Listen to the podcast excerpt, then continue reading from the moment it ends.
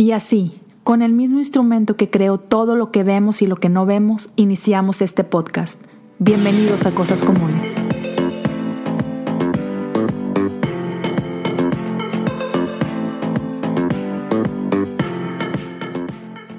Pues bienvenidos a un episodio más de Cosas Comunes. Estoy bien emocionado porque tengo conmigo el día de hoy aquí a Edgar Lira. Bro, muchas gracias por tu tiempo. Gracias por estar aquí con nosotros. Te mando un fuerte abrazo. ¿Cómo has estado?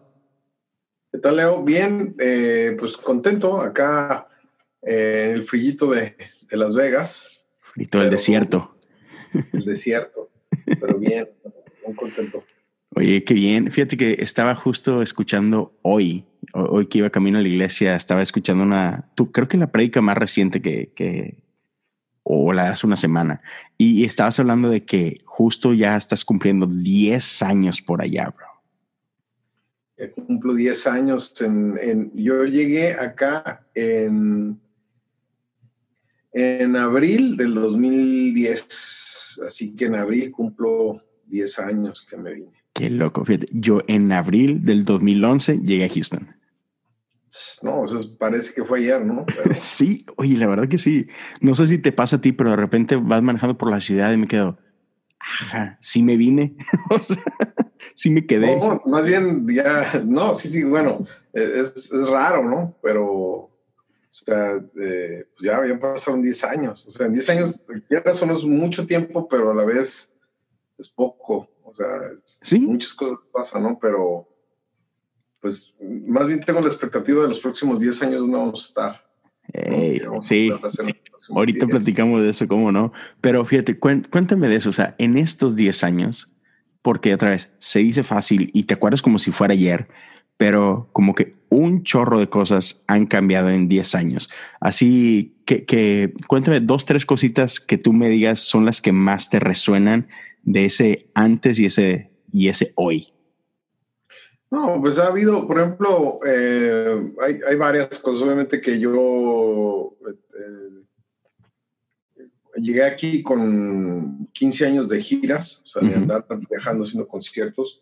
Nunca, nunca había estado en una organización como Central. Eh, pues sí, en, en, su momento cuando estaba en la escuela bíblica trabajé en algunas este, iglesias ayudando, eh, y, pero no, no eran organizaciones, eran iglesias, era, eran iglesias hispanas con muchas complicaciones en Estados Unidos. Entonces, cada seis meses ayudábamos y mi experiencia no fue muy buena, honestamente. ¿no? Eh, y, y, una de las cosas que, que, por ejemplo, que he visto, que he conocido aquí de Central es el, pensar exponencialmente.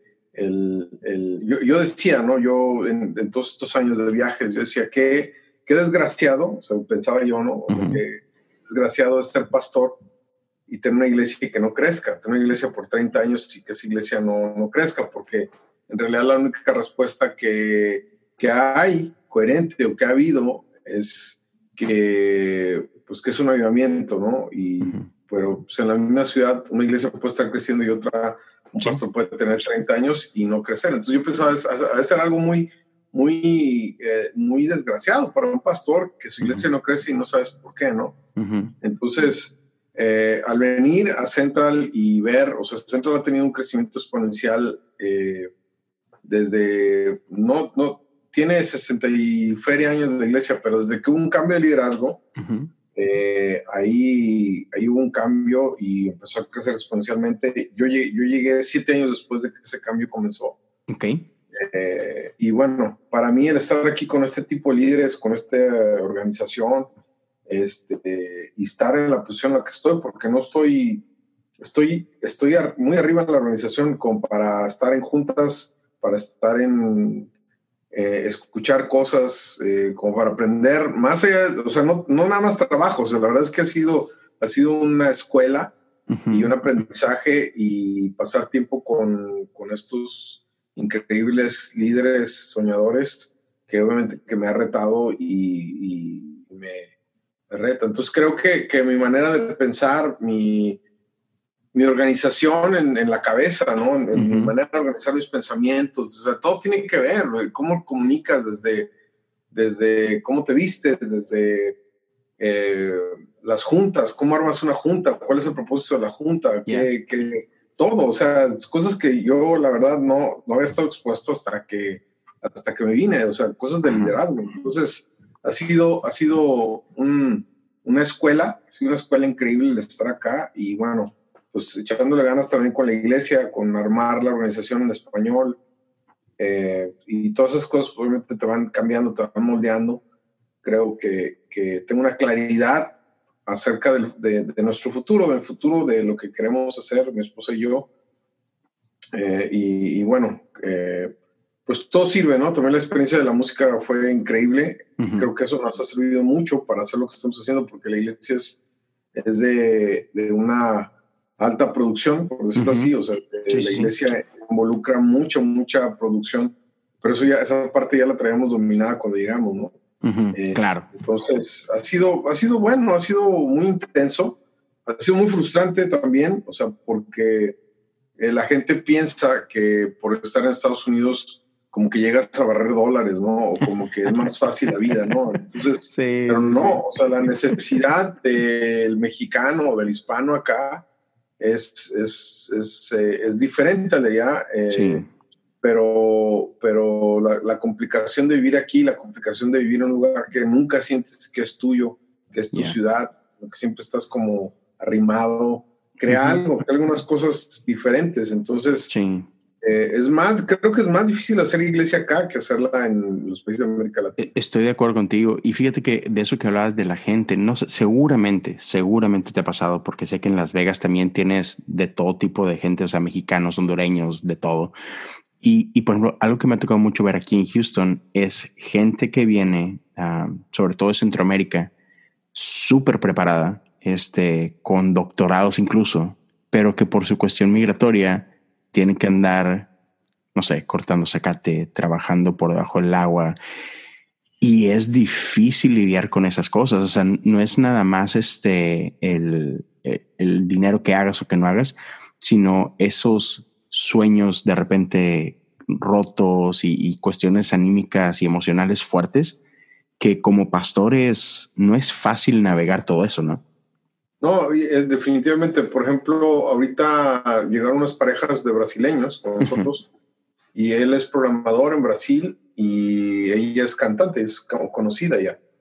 Eh, pero llegaron y, y, y, yo creo que ahorita es un poquito más difícil que hace 10 años. Entonces llegaron a, hacer lo que puedan. O sea, él sabe programar, pero pues no llegó a trabajar de programador. Ella, ella anda paseando perros, ¿no? Para poder sobrevivir. Entonces, o sea, es una realidad muy triste.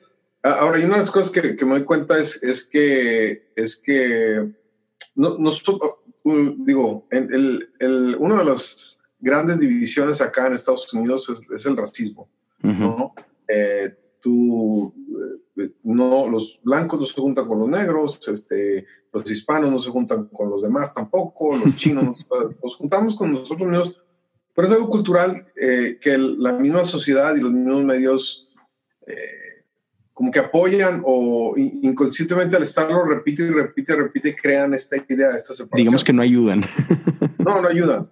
Pero cuando tú volteas a ver dentro de los hispanos, nada más el sector hispano, hay, hay, tenemos nuestras divisiones y como pastores tenemos que lidiar con ellas, ¿no? Eh, por ejemplo, digo, si algún pastor hispano me está escuchando, yo creo que esto le va a servir, lo que, lo que encontré o lo que he encontrado, que son tres grandes, hay tres grandes divisiones con los hispanos en Estados Unidos, porque aunque hablamos español, tenemos nuestras divisiones, ¿no? El primero es eh, el, el, el, de región, o sea, el, eh, qué región vienes, eh, por ejemplo, si vienes del Caribe, las tres islas que tenemos ahí, que son Puerto Rico, Cuba y, República Dominicana, ellos no se llevan bien con nadie. ellos no se llevan bien con ninguna otra cultura.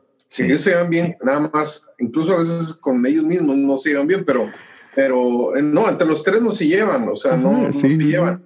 Eh, por ejemplo, si eres mexicano, o sea, uno como pastor, esas cosas son las que tiene que, que tantear. Como mexicano, como nosotros exportamos, televisión y cultura por muchos años. Nosotros le caemos bien a la gente que vio la televisión mexicana, que conoce el Chavo del Ocho, que conoce las novelas. Entonces nuestra influencia es desde Estados Unidos hasta, hasta Argentina. Países, hasta no, hasta Argentina no, hasta, hasta más o menos Colombia, más allá no. Este, porque todos ellos vieron la televisión mexicana. Eh, pero, eh, por ejemplo, si eres venezolano, eh, trae sus propias complicaciones. También los venezolanos no se encuentran porque todos los venezolanos que conozco que han emigrado vienen con un conflicto político en la mente, porque se vinieron no porque querían venirse, se vinieron porque por la situación política y casi todos llegan estudiados porque tuvieron que haber tenido cierta economía para poder llegar. Ahora, la gente que es del sur, del cono sur, Argentina, Paraguay, Uruguay, incluso Chile, ellos no se van a mezclar con, con no se, mezclan con los demás, con la raza, porque el, otro fenómeno, o sea, no es por mala onda, pero el otro fenómeno es que mientras más lejos estás, mientras un país más lejos está, necesita más dinero la persona para llegar. Entonces, necesita más dinero, llega con otra educación. Entonces, la gente que viene del cono sur llegan a hacer negocio acá. Llegan pensando en, más, más fácil integrarse a la cultura americana que alguien que cruzó de México. Es muy cierto. Entonces, eh, la primera división es de donde viene, la segunda división eh, tiene que ver con, con, con lo socioeconómico, ¿no? Eh, si tú vivías de clase media o clase alta ya y vienes acá, tú quieres vivir donde, no quieres vivir donde viven todos los demás, tú quieres vivir donde viven los americanos clase media. Entonces, si estudiaste allá, vas a querer venir y, y, aunque al principio batalles, vas a querer buscar tu estándar de vida como lo tenías de donde venías. Sí. Y eso sí hay una división. Por ejemplo, nosotros estamos en, en una iglesia americana de clase media, eh, la, la, mayoría, o en una zona de clase media, donde no viven los hispanos. Los hispanos viven, la mayoría concentrados en el norte de Las Vegas. Ahora, el hispano que vive acá cerca es el hispano que quiere vivir con los güeros, no quiere vivir allá. Entonces, allá es más fácil ir casa por casa y tocar y todo el mundo te habla español. Acá, ¿cómo los contactas? ¿De dónde los sacas para irles a hablar? Entonces, esa es, la segunda división, es esa, la socioeconómica. La tercera división es la generacional, porque, eh, por ejemplo, yo soy migrante, o sea, yo, yo nací acá, pero me crié en México, entonces yo me considero migrante porque mi cultura fue en México. Órale. ¿No? Entonces, mis hijas ya son una segunda generación. Sí. Eh, y ya sus hijos, si no, si no me voy a México, sus hijos son una tercera generación. Entonces, mientras más lejos la generación, menos menos, más americanizados están, menos español, más inglés. Entonces, eh, a la hora de hacer iglesia tienes que tomar en cuenta esos tres factores. ¿A quién estoy alcanzando? Estoy alcanzando, digo, nosotros sí tenemos claro, ¿no? Primera generación, migrantes, este, personas con mentalidad clase media, familias jóvenes que tienen niños. Entonces, eh, decimos en Central, no, Central no es una iglesia para todos porque ninguna iglesia es una iglesia para todos. Entonces, a la hora de querer concentrarnos, tenemos una, razón específica por, por, lo cual queremos, tenemos este, este, esta audiencia, que queremos alcanzar a esa gente. ¿Por qué? Porque es la más parecida a la gente en México. O sea, mm. los gustos, eh, hablan español, les gusta ir a Disney, por ejemplo, ¿no? Que mucha gente, no, es, es, real. O sea, yo tengo gente en la iglesia que nunca ha ido a un Starbucks, ¿verdad? Y gente que viene de México que, que en México va a un Starbucks. O sea, eh, pero son cosas culturales, o sea, eh, pero a la hora de, de, que eres pastor dices tú, híjole, pues, ¿a quién, ¿a quién voy a alcanzar? No puedo alcanzar, es un, es un, mar de gente y, y, tienes que concentrarte, ¿no? Entonces, este, básicamente creo que, creo que esos, esos son los, los retos del pastor hispano económicamente hablando, la gente que tiene más economía es de la segunda generación para arriba. Sí, también, es correcto. Pero ya de la tercera generación ya prefieren ir a una iglesia americana, ya no van a ir Sí, se, se siente, aún y cuando queda un poquito como que de, de, esa sangre y todo, se sienten más americanos que, que hispanos, ¿no? Y, y esas... dime, No, no, y solo te decir que normalmente esa segunda generación lucha con eso de que no se siente ni de aquí ni de allá, porque es los hispanos dicen, no, tú eres muy gringo, pero los gringos no eres suficientemente gringo, ¿no? Entonces se quedan atrapados así como que en ese que chin. Pero sí, hay un conflicto, hay un conflicto de, identidad por lo regular en la segunda generación, porque no se sienten completamente de un lado ni del otro. Ya. Pero sí, es, esa es la parte complicada. Digo, por ejemplo, el, el, el, área, el área económica, por ejemplo, para la iglesia, eh, el, tratar de alcanzar al migrante de primera generación es, es muy doloroso. Es, es, doloroso porque es una, un grupo muy necesitado, muy necesitado de encontrar una comunidad, muy necesitado de suplir sus necesidades económicas, muy necesitado de, de encontrar su lugar. Pienso que, que, digo, yo es lo que he encontrado porque es la iglesia que hemos estado tratando de levantar acá. ¿no? y yo veo a mis amigos hispanos que tienen iglesias de segunda generación.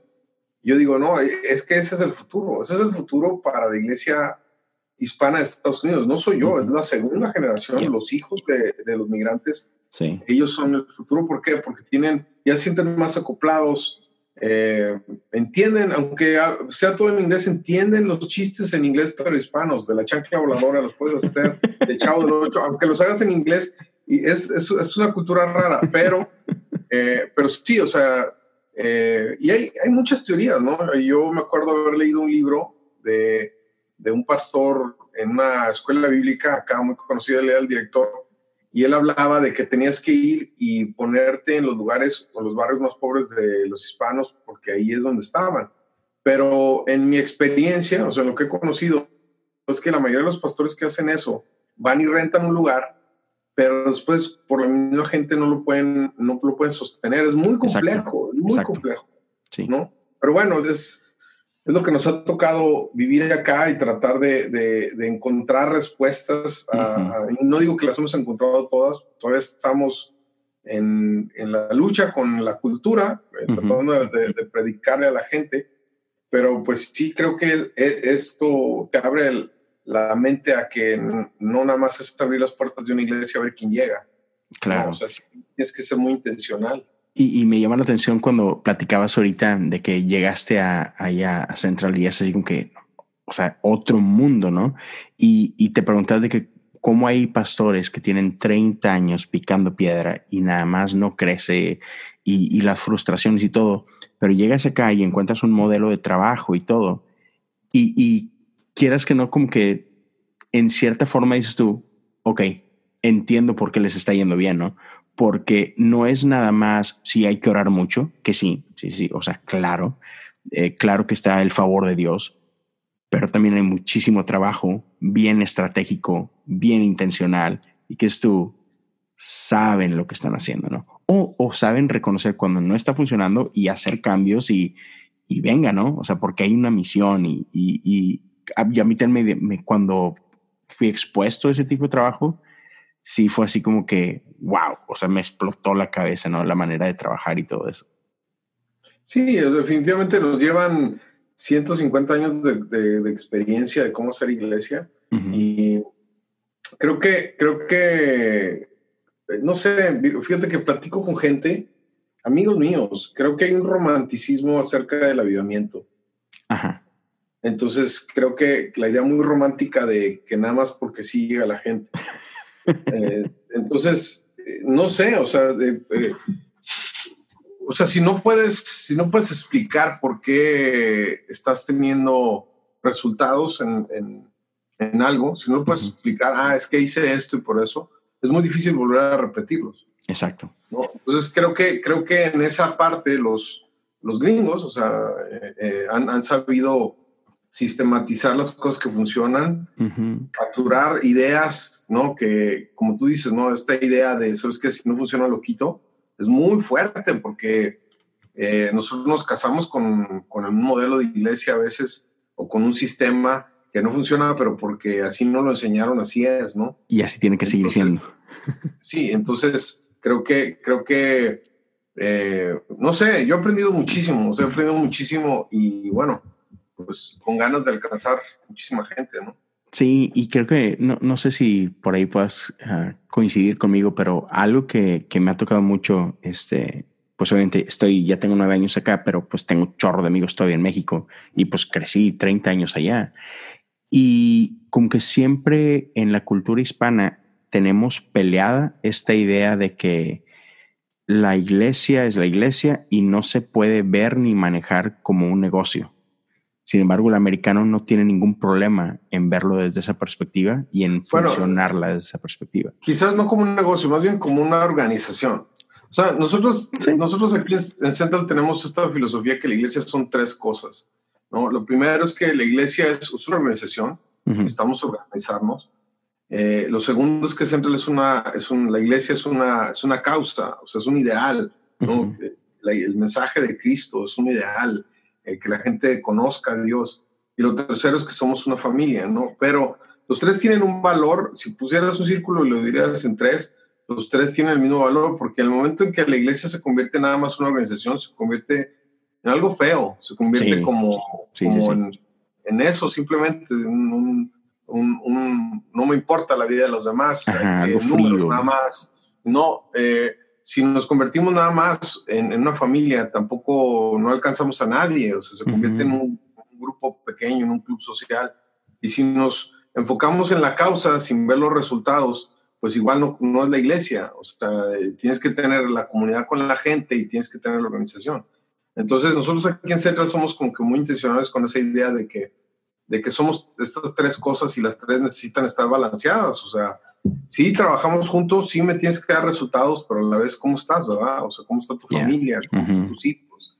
Y por el otro lado, pues este, no, no andamos tratando de salirnos de lo que hacemos, no, nomás hacemos una cosa, que es, es presentar a las personas a Jesús y ayudarlas a seguirlo. Entonces, eh, no sé, y, vuelvo a lo mismo, todas estas son ideas, son conceptos, ¿no? Que a lo mejor eh, digo, y, es, es, un regalo, es un regalo para mí el, el, haber sido invitado acá, es un regalo de parte de Dios, el ser parte de Central y el ser expuesto a todas estas ideas que ahora, de alguna manera, eh, puedo compartirlas con mis amigos en México, con mis amigos que hablan español, decirle, oye, viérame, vamos a hacer esto, ¿no? Esto, esto es así. Y creo que, creo que esa parte es, hay una necesidad muy grande porque pues los que van al frente son los americanos. Si no hablas inglés y no sabes quién es quién en Estados Unidos, pues te quedas afuera. Y siempre andas comiendo como de plato de segunda mesa.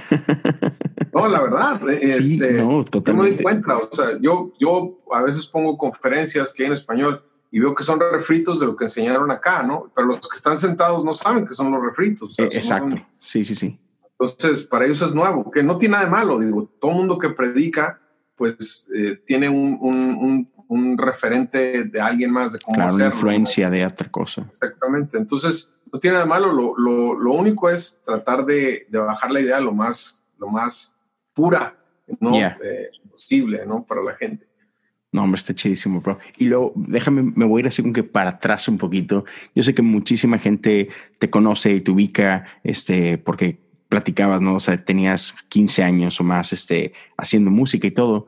Pero déjame irme todavía más atrás. Quiero, quiero hablar de Edgar Lira el, en sus inicios. ¿Dónde naciste? ¿Cómo fue tu, tu infancia? ¿Cuáles eran tus sueños de morrillo? Cuéntame de ese Edgar. Pues fíjate que no me acuerdo, no me acuerdo mucho, tengo memoria selectiva. No, eh, bueno, yo, yo nací en Chicago, eh, en el año cero para mí. Entonces, cuando yo tenía cuatro años, mis papás se mudaron a la ciudad de, de, de Durango, ¿no? Donde mi mamá era originaria. Entonces, pues mis recuerdos de niño son, en Estados Unidos son muy pocos. Yo, mis recuerdos son ya de cuando nos mudamos a México. Y bueno, yo me crié ahí. Eh, y no, no recuerdo haber tenido algún sueño en particular, más bien era un vacío el que tenía, era una falta de propósito, no sabía qué hacer con mi vida. Digo, eh, y mi mamá empezó a ir a una iglesia cristiana y yo pues ahí conocí de Dios, pero los cristianos se me hacían muy raros. Era una iglesia pentecostal, pero, pero, eh, pero extrema, ¿no? O sea, este, bueno, pasaban cosas que para un niño de 8 años, 9 años, pues sí, o sea, las Hasta miedo. no, pues sí, las agarraba el espíritu y empezaban a gritar, a danzar ahí, ¿no? Entonces yo decía, imagínate que Dios me agarre ahí y que me meta una revolcada. No, qué pena. Entonces, esa era la razón. Yo decía, y era el único cristianismo que conocía. Entonces yo decía, bueno, si eso es ser cristiano, pues entonces yo no, no quiero ser cristiano. O si eso significa, ¿no? Y por el otro lado, pues la gente se me decía como que había una desconexión con la vida real, ¿no? Eh, o con el mundo, ¿no? Porque todos los cristianos que conocía eran de, saco y corbata y, y, con una Biblia bajo el brazo y repitiendo textos bíblicos. O sea, y, y, no tiene nada de malo, pero se me decía que había una desconexión con la vida real. Sí. Y entonces, eh, bueno, un día tengo un encuentro con Dios en el...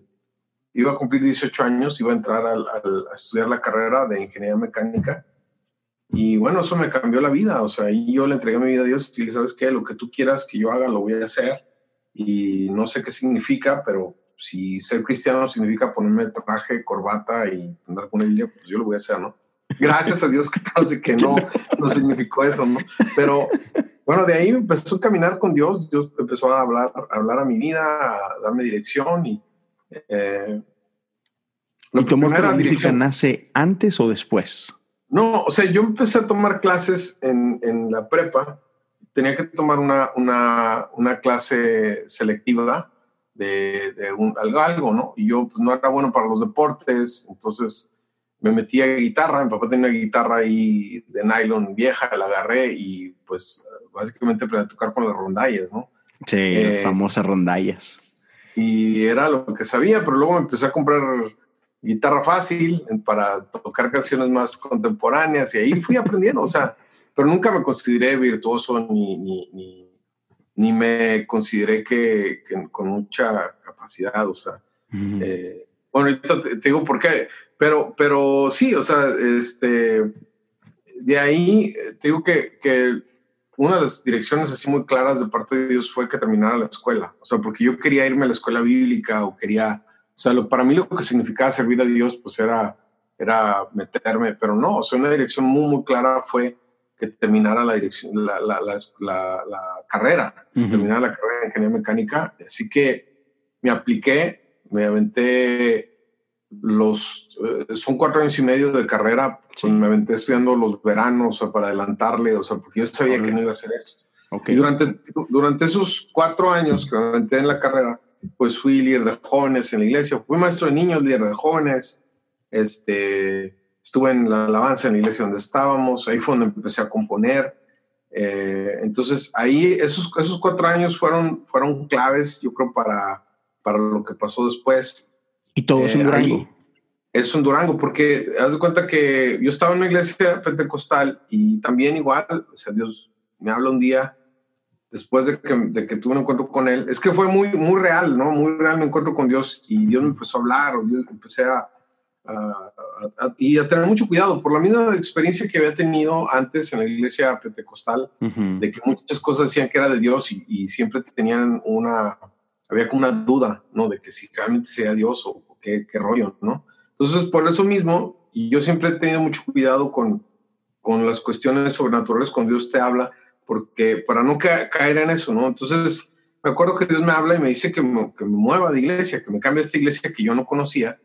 Y entonces me muevo a esta iglesia y era de misioneros, tenían unos 150 personas, nunca creció más de eso pero el hijo del misionero pues, estaba empezando a, grabar, ya tenía unos dos, tres discos, eh, cassettes en ese entonces.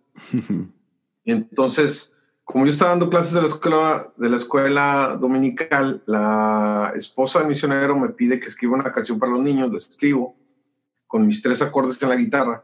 Y entonces, este, el hijo del misionero lo escucha y me dice, oye, este, déjame dar chance de grabarla, ¿no? Y yo le dije, ah, pues está bien. Y bueno, pues el misionero, el hijo misionero, pues es, Marcos Witt, ¿no? no vengas. El, el, pero pues, estás hablando de hace del 90, de los 90. Hace poquito, sí. Ayer. Sí, o sea, yo tenía 12 años, no, yo tenía 17 años, por ahí, 18 años.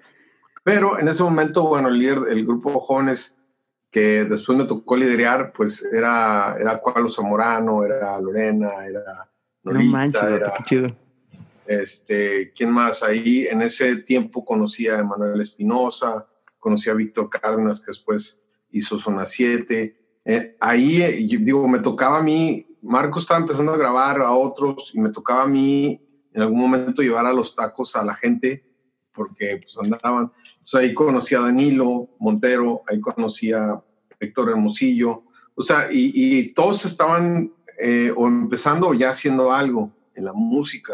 Entonces, pero yo era el líder de jóvenes ahí, o sea, yo no, no, no figuraba. Entonces me habla, me habla César Garza y me dice, oye, estoy haciendo un disco para adolescentes, ¿no? Me dijo Marcos que escribí esta canción. Y entonces escribo dos canciones para este disco que se llamó Alas de Águila, eh, junto con, con Cualo. Eh, y bueno, ya de ahí me empezaron a hablar Juan Salinas, pero yo te digo que yo escribía una canción y la grababa, ¿no? O sea, no era como que, como que tenía mil canciones. O sea, decía, ah, mira, escribí esto, ah, déjame lo grabo.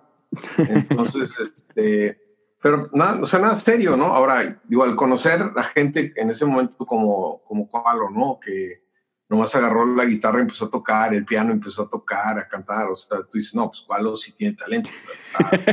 no, es que no manches, el conocer a Ronnie Hoffman en ese momento, Ronnie tenía yo creo unos 23, 24 años, ya se había ganado el Grammy, o sea, gente demasiado talentosa, o sea, este eh, que tú dices, no, pues yo no, yo no soy nada, o sea, yo no soy, yo no soy, yo me sé tres acordes en la guitarra.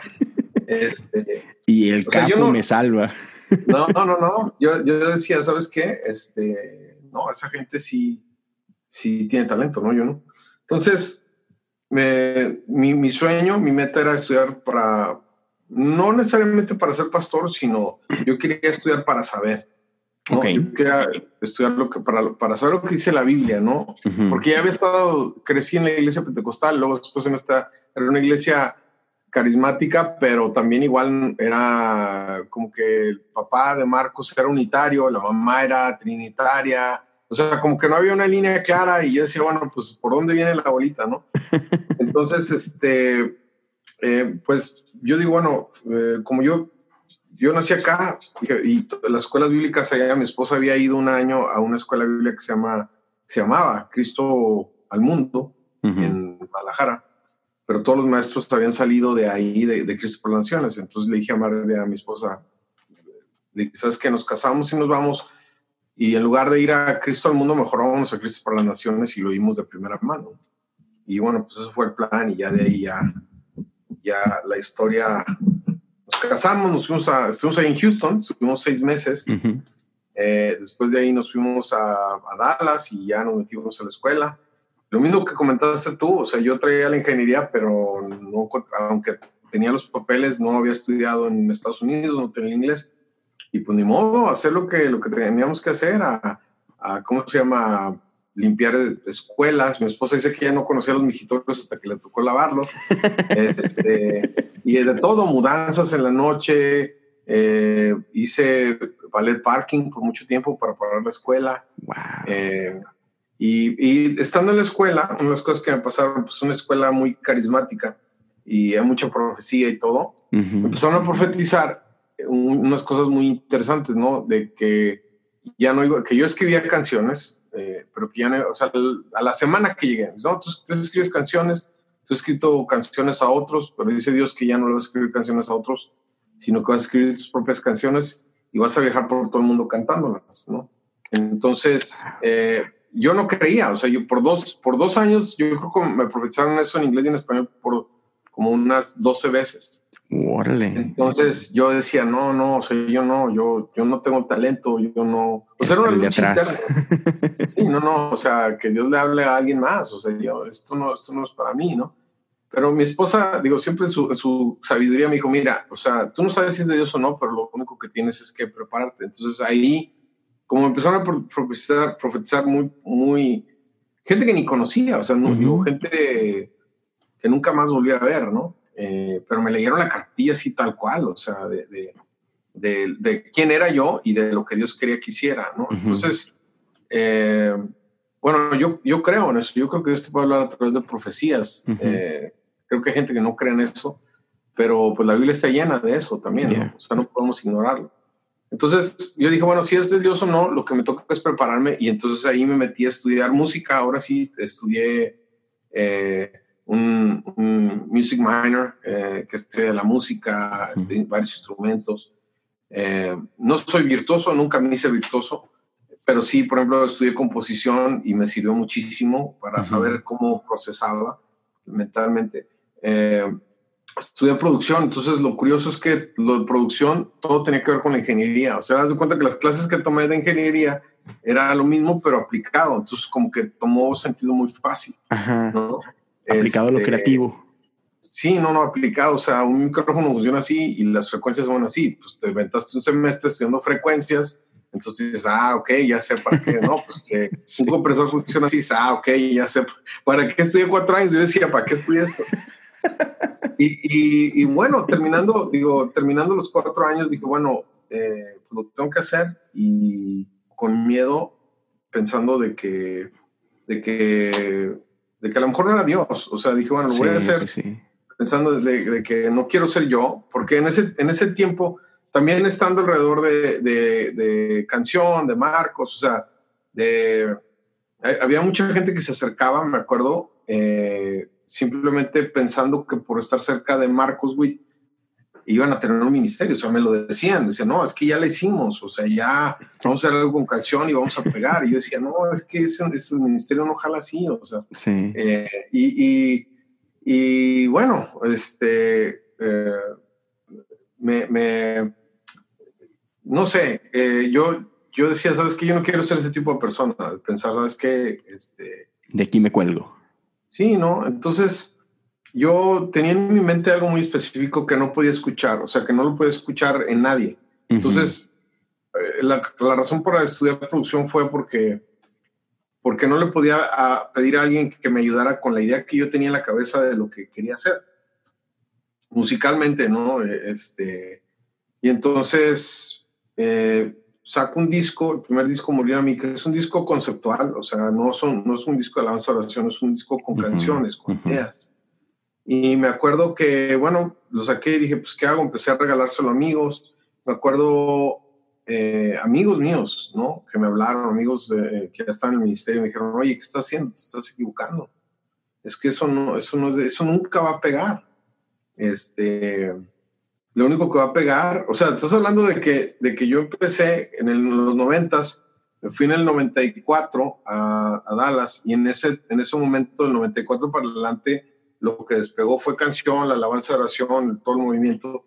Y yo saco mi disco que no tiene nada que ver con eso, cuando todo el mundo quiere grabar eso, entonces me, todo el mundo mm, perdí amigos, o sea, honestamente perdí amigos porque creo que estaba equivocado, eh, que nunca iba a pegar, que estaba mal, o sea, amigos que los nombres los conoces, o sea, están, todavía andan por ahí. Entonces yo dije, bueno, ah, y, como que Dios ya me había preparado para, para eso, ¿no? Porque eh, parte de, las, de, de, la palabra que nos habían dado es, sabes que tú conoces a mucha gente, pero ninguno de ellos te va a apoyar. Es más, van a decir que no es de Dios, van a decir que es un rebelde, que es un desobediente, pero cuando eso pasa, no te preocupes, porque esto viene de la mano de Dios para que cuando Dios haga lo que va a hacer contigo, ellos no vengan y te digan que ellos te hicieron. Mm. Ahora, eh, pero eso no le quita lo gacho de que la gente oye, que tus amigos tengan y te digan, oye. Sí, sí, sí. Este, entonces, saco, saco el, el, cassette y este, me acuerdo muy bien un, mensaje que me llegó mucho, no me acuerdo quién lo dio, pero, pero que decía, oye, si los amigos que tienes no creen en ti, pues muy sencillo, cambia de amigos, ¿no?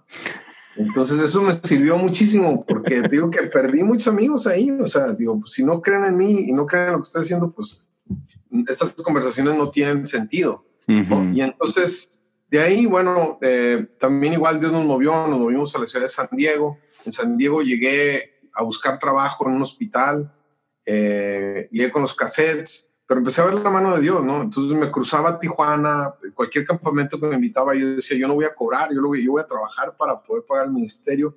Y así duramos pero no pasó mucho tiempo donde de repente empiezan a hablar por teléfono. O sea, me acuerdo, me acuerdo muy bien, fue en agosto del, agosto, la primera semana de agosto de 1998.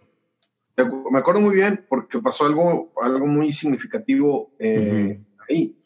Eh, teníamos un año que nos habíamos movido casi a, a San Diego. Ya me habían cerrado las puertas. Una de las distribuidoras más grandes de México me cerró las puertas mandó cartas diciendo que no se iban a vender. O sea, sí, sí, este, gente conocida me empezó a cerrar las puertas, a hablar mal de mí, tú quieres hablar con ellos y decirle, oye, a ver, ¿qué te debo, verdad? O sea, no te pido que me ayudes, pero tampoco te pido que me tires tierra. Entonces, todo esto empezó a suceder y, bueno, em, de ahí, eh, ¿qué pasó? De ahí nos fuimos a, a, San Diego, empezamos a ir a una iglesia, a Tijuana, una iglesia muy grande, y entonces el pastor un día me conoce pero yo no me acerqué con el pastor porque yo decía, no, pues que ya tengo a medio mundo en contra por hacer lo que Dios me dijo. Y ahora falta que este pastor que es conocido. Que también me corre. sí, me va a correr. Y entonces me invita y me dice, ¿por qué no canto? ¿Por qué traes placas de Texas? ¿Tú tienes placas de Texas? Le digo, no, pues que me acabo de cambiar. Y me dice, oye, ¿por qué no, por qué no, este, por qué no cantas? Y ni siquiera me había oído. Me dijo, canta el domingo, ¿no? Y entonces llego yo y tenía dos reuniones, canto en la primera reunión y entonces le gustó la Dina Esperanza, ¿no? Y entonces me dijo, no, no, canta esa, dijo, pero, pero la cantas y luego, luego yo predico, no la, no la vas a cantar en, en, la ofrenda. Y la canto, pero en la segunda reunión, haz de cuenta que lo que pasa es que algo sucedió, o sea, espiritualmente algo sucedió porque de repente a media canción la gente empezó a aplaudir, empezaron a llorar todos, o sea, haz de cuenta que la presencia de Dios ahí bajó, el pastor dijo, ¿sabes qué? No puedo predicar porque Dios está aquí, empezó a orar por los enfermos, empezaron a sanar, o sea, pasó una cosa que no, que, no ore más por eso, o sea, de hecho él tenía mucho miedo. Entonces, él, este, al final me dijo, oye, ¿sabes qué? Quiero que me acompañes a una gira y, y a ir a varias iglesias que él, él, tenía y me fui con él y platiqué con él. Le dije, pues la neta, le dije, mira, este, pues usted conoce a este pastor, pues anda hablando mal de mí, este pastor, todo, le dije todo, que por decirle yo. Y me dijo algo muy interesante, me dijo, mira, le dijo, yo, yo los conozco a todos. Me dijo, pero tú tienes una carta de presentación que ningún hombre puede dar. Entonces no te preocupes, no te preocupes lo que te digan. y bueno, a partir de esa semana, haz de cuenta que fue, esa semana, haz de cuenta que yo tenía cassettes tenía una caja con cassettes, con cassettes, un amigo que también estaba en la música me dijo, no, pues no te preocupes, llévate como 50, era una iglesia de miles, ¿no? Y me dijo, nadie te va a comprar, pero entonces, por azares del destino, no, no, no, o sea, son, esos son los consejos de, y gente ya estaba pegando, no, no. Bonitas porras. No, no, pero lo que pasó ese día es que, haz de cuenta que el, chico que iba a llegar, no pudo llegar, y alguien más tuvo que ir por las cajas, y la, la caja se la trajo así toda, y entonces si hubiéramos traído más cassettes, los hubiéramos vendido. O sea, se vendieron como si estuviéramos vendiendo pan caliente. Y a raíz de esa semana, que fue la primera semana de agosto del, del, 98, me empezó a hablar gente de la nada. O sea, ni siquiera tenía relación ni con la iglesia, nada. Y la agenda se me llenó, se me llenó, se me llenó, se me llenó. Fueron 15 años de... de no acá, ¿no? 15 años de la agenda llena, llena, llena, llena. Llegó el momento donde no podía tomar invitaciones porque estaba trabajando entonces tuve que renunciar para tomar las invitaciones, las ofrendas empezaron a subir, los convocatorios empezaron a subir, de repente me hablan de Puerto Rico, me dicen, oye, ¿no quieres venir? Yo dije, sí, ¿cuánto cobras? Dije, no, no cobro nada, ¿no? Y entonces, una ofrenda, ¿no? Y vamos, y es un lugar de cuatro mil personas cantando todas las canciones. O sea, para mí fue como, pues no, era, fue algo que no, no esperaba. Y bueno, pues de ahí fue, ha sido una aventura, ¿no? Ha sido una aventura hasta que llegamos acá a pastorear acá a Las, a las Vegas, ¿no? Wow, vato. Eh, fíjate que está bien loco porque yo, o sea, ese cassette no lo puedo olvidar. Este sí, sí marcó un chorro. Este, yo creo que la vida de muchos de nosotros. Ah, yo desde que tenía como 16 años, pues igual en las iglesias, este, tocando en grupos de alabanza y nos invitaban y, pues ibas a lugar, no, no nada más tocando en iglesias, sino sales a plazas, tú sabes, ¿no? Cómo se hace en México y eh, evangelismo y esto y lo otro. Y o sea, tus rolas eran así como que de cajón. Este, y de hecho es fecha, eh, sacaste ese disco en el 96. Estamos en el 2020, Mi papá hace como tres semanas todavía me habla, oye, porque así, así son muchos papás, ¿no? ¿Cómo se llama esa canción? ¿Quién la canta? ¿Cómo se llama este muchachito? Ese, la que tú sabes, la que me gusta. Hay una esperanza. O sea, mi papá tiene desde el 96 hasta la fecha que no pasa un año que no me pide, oye, cántala. Y es que esa canción. oye, pero, pero son cosas, mira, que por ejemplo, la gente que pregunta, ¿cómo le escribir una canción? O sea, sí reconozco que hay un, don de Dios, o sea, eh, eh, también hay cierta organización mental que tienes que hacer, pero a la vez, por el otro lado, tú no puedes generar una canción que pegue. O sea, en lo musical, tú no, no puedo escribir una canción y decir, ah, esta canción va a pegar. Ahora, yo te digo yo, yo no tengo mil canciones, o sea, si necesito un disco, escribo 10 canciones y esas son las que van. Ah, porque así ha sido mi, mi como que mi, mi trayectoria, ¿no? O sea, no, y aparte no tengo el tiempo para estar escribiendo, o sea, y ahorita menos, o sea, este, pero canción que escribo y tiene una buena reacción. Ahora, yo considero que eso es un regalo de parte de Dios, ¿no? Por ejemplo, eh, cada vez que hay un conflicto, cada vez que hay una situación mundial, esa canción resurge. Resurge, este, o sea, y no yo, o sea, la gente la saca y la vuelve a cantar. O sea, ahorita la semana, pasada, semana pasada, que, que fue el, el conflicto, eh, bueno, está todavía... Lo dirán con, ah, con Estados Unidos. Este, mm, o sea, no inventes, o sea, la gente digo, nosotros hicimos una versión, pero porque ya otra gente había hecho otras versiones. Pero dices tú, o sea, esto, esto es, es un regalo de Dios, ¿me entiendes? Es un regalo de Dios que ni yo puedo explicar y bueno.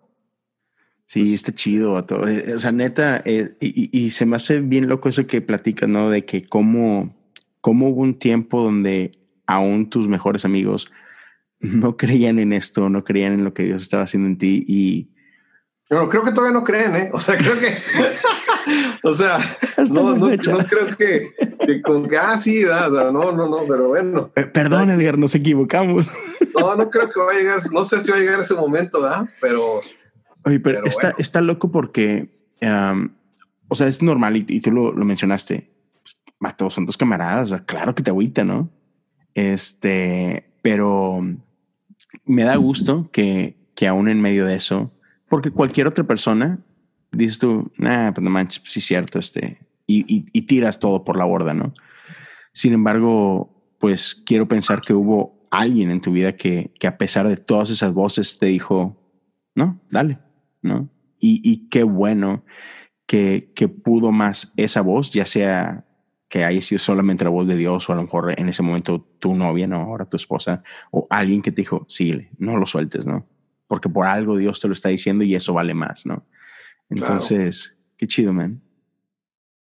Y, y, cuéntame esto, me, mencionaste que te fuiste a estudiar a, allá que por las Naciones, realmente porque decías tú, es que quiero saber, o sea, quiero conocer un poquito más, ¿no? Quizá en ese momento no, no te veías como pastor, no sabías que estaba esa opción, pero como quiera fuiste y, y bueno, Dios abre puertas y todo. Pero, ¿qué le puedes dar de consejo a toda esta gente que quizá hoy tiene esa cosquillita de que sabe que o, siente que quizá Dios los está llamando a plantar o a pastorear y no saben si prepararse o no. Porque tú sabes que hay muchos lugares eh, en nuestra bella Latinoamérica donde yo creo que Dios me llamó y agarro una Biblia y ya soy pastor, ¿no? Este, pero cuéntanos de esa belleza, de esa riqueza que, implica para ti el, que hayas sido a prepararte y cómo eso te ha quizá dado mejores armas de las que hubieras este, ocupado, ¿no? No, sí, yo creo que, que prepararse es, es, lo... O sea, necesitas conocer la Biblia. O sea, necesitas conocer la Biblia, número uno, lo que dice. O sea, y Número dos, el contexto en lo que lo, con lo que lo dice. Lo que dice es muy fácil porque tú puedes leerla, o sea, leerla, ¿verdad? Y, familiarízate con, con, los personajes, con lo que dice, o sea. Eh, pero eh, lo, creo que, que, donde muchos le fallan es en, la hora de, de, la contextualización. O sea, porque la Biblia fue escrito para, para eh, una cultura diferente, en un lenguaje diferente, en un tiempo diferente, pero con principios universales para todos los tiempos, todas las culturas y todos los idiomas. Entonces, eh, si no sabes el contexto, es como, como este ejemplo que, que escuché en alguna ocasión, que una persona se encuentra una carta de 1850 y entonces hace 10 copias y se las da a 10 personas y les pide que le interpreten la carta, porque no entiende, habla de personas, habla de lugares. Entonces, la pregunta aquí es, ¿cuántas interpretaciones hay de la carta?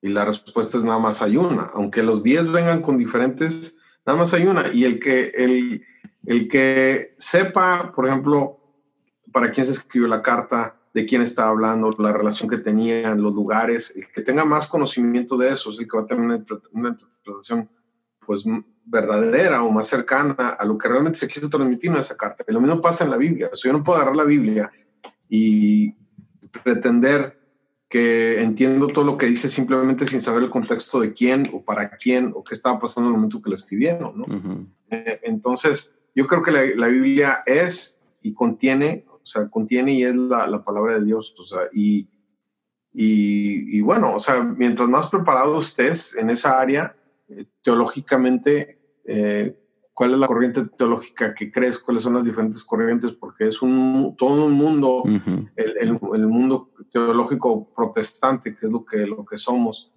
eh, es todo un mundo, entonces em, creo, que, creo que mientras más preparados estés, más, o sea, tienes que saber qué crees, ¿no? Más atinado estarás para tomar decisiones.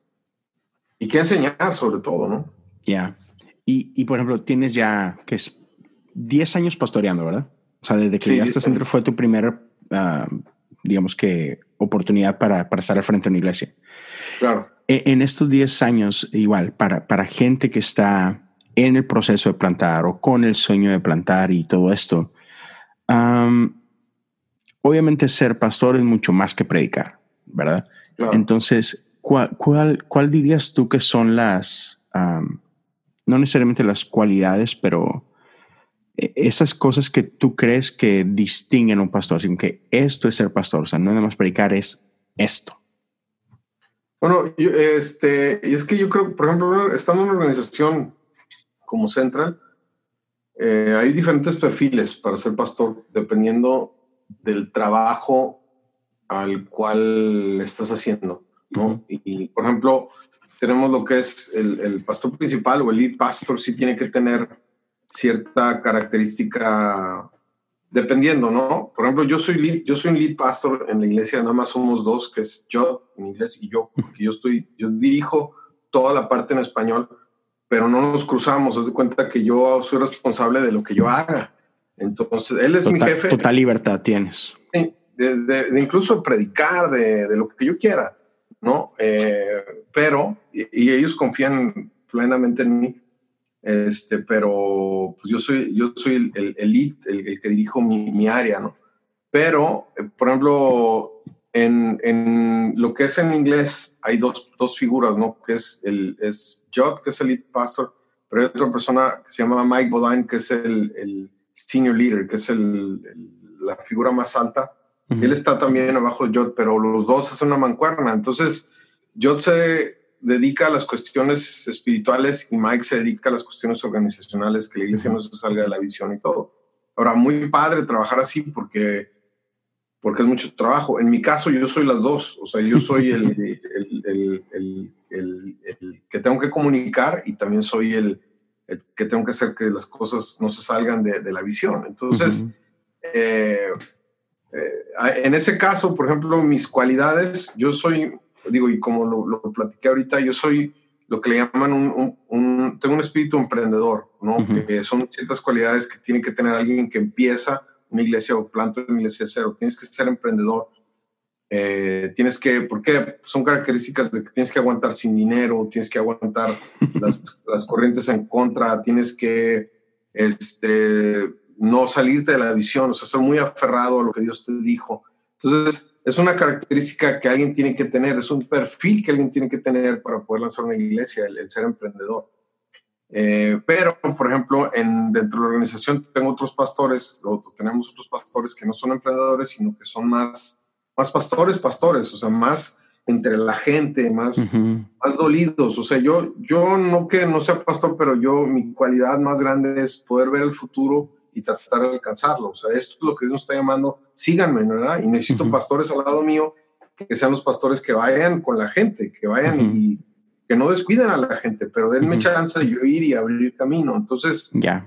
Eh, dentro de, te digo, depende, dentro de la organización, depende, depende de cómo está armada, pero si eres solo, solo, sí, lo que necesitas es ser muy emprendedor y, y ser, este, aguantar. O sea, es, muy difícil. O sea, el, el, el, el, que, el que crea que nada más es ir a predicar, pues está equivocando, ¿no? Es, este, muy difícil. Si no tienes una visión clara, si no tienes un, una dirección clara, pues no vas a llegar a ningún lado. Vas a llegar a donde las circunstancias te van a permitir hacerlo. Pero si tienes que tener una visión, un, un, cuál es la tierra prometida, ¿no? Y esto se tiene que representar en algo tangible, ¿no? Tiene, que, tiene que ver con ya sea una cantidad de personas, ustedes es algo que puedes contar, porque es otra cosa que platico con los pastores, eh, hispanos o de la gente que en Latinoamérica y les digo, a ver, ¿cuál qué mides? Me dicen, yo mido este, pues la espiritualidad de la gente, o yo mido el cambio. Es que esas cosas no se pueden medir. O sea, yo no puedo, yo no puedo ver a alguien y decir, a ah, esta persona qué espiritual es, porque es una cuestión muy intrínseca, muy, muy adentro, que no hay manera de contabilizar. Alguien puede tener una cara muy piadosa, eh, mostrarse muy religioso y aún así no ser nada espiritual, estar lejos de Dios, ¿no? Entonces, esas cosas no se pueden medir. O sea, obviamente el cambio es un resultado, pero hay cosas que se pueden medir. Eh, por ejemplo, la cantidad de gente que llega el domingo, la cantidad de gente que se está bautizando, la cantidad de gente que, que levanta la mano para recibir a Cristo, la cantidad de gente que está involucrando en la iglesia, son cosas medibles que, que te dicen algo, te dicen que, que estás si esos números van creciendo, quiere decir que hay gente que es nueva que está llegando. Si esos números están creciendo, quiere decir que hay gente que está involucrando. Entonces, son, es, va más allá de simplemente abrir un negocio y decir a ver quién llega. O sea, abrir, un, un, shop, como le llaman aquí en inglés. voy a abrir las puertas de la iglesia, voy a predicar, pues que llegue quien tenga que llegar y el que no, pues se va al infierno. O sea, no, no, no, ojalá así, ¿no? Fíjate que al, creo que al principio o hacia el principio de, del episodio llegaste a, a hablar de esta frase que nunca la había escuchado. De hecho, siempre escucho lo opuesto que es muy común escuchar iglesias que dicen, somos una iglesia para todos. Y entiendo el corazón detrás de la frase, pero tú dijiste algo muy diferente y, y tiene demasiado sentido. Porque dices que si, si queremos ser una iglesia para todos, terminamos siendo una iglesia para nadie, ¿no? Y tienes que, que como que entender, no, no, no, espérame, es que no realmente, literalmente, no puedo ser una iglesia para todos. Entonces, ¿para quién quiero ser, no? Y, me, encantó que mencionaras eso porque creo que es parte de esta visión de la que hablas, de que tienes que saber hacia dónde vas para, para que puedas, así como, es, es como esta frase de que el que mucho abarca poco aprieta, ¿no? Y a veces cometemos ese error y precisamente por eso terminamos por no tener, entre comillas, voy a usar esta palabra, éxito, ¿no? Este término es por no, por no dar el fruto que tendrías que dar.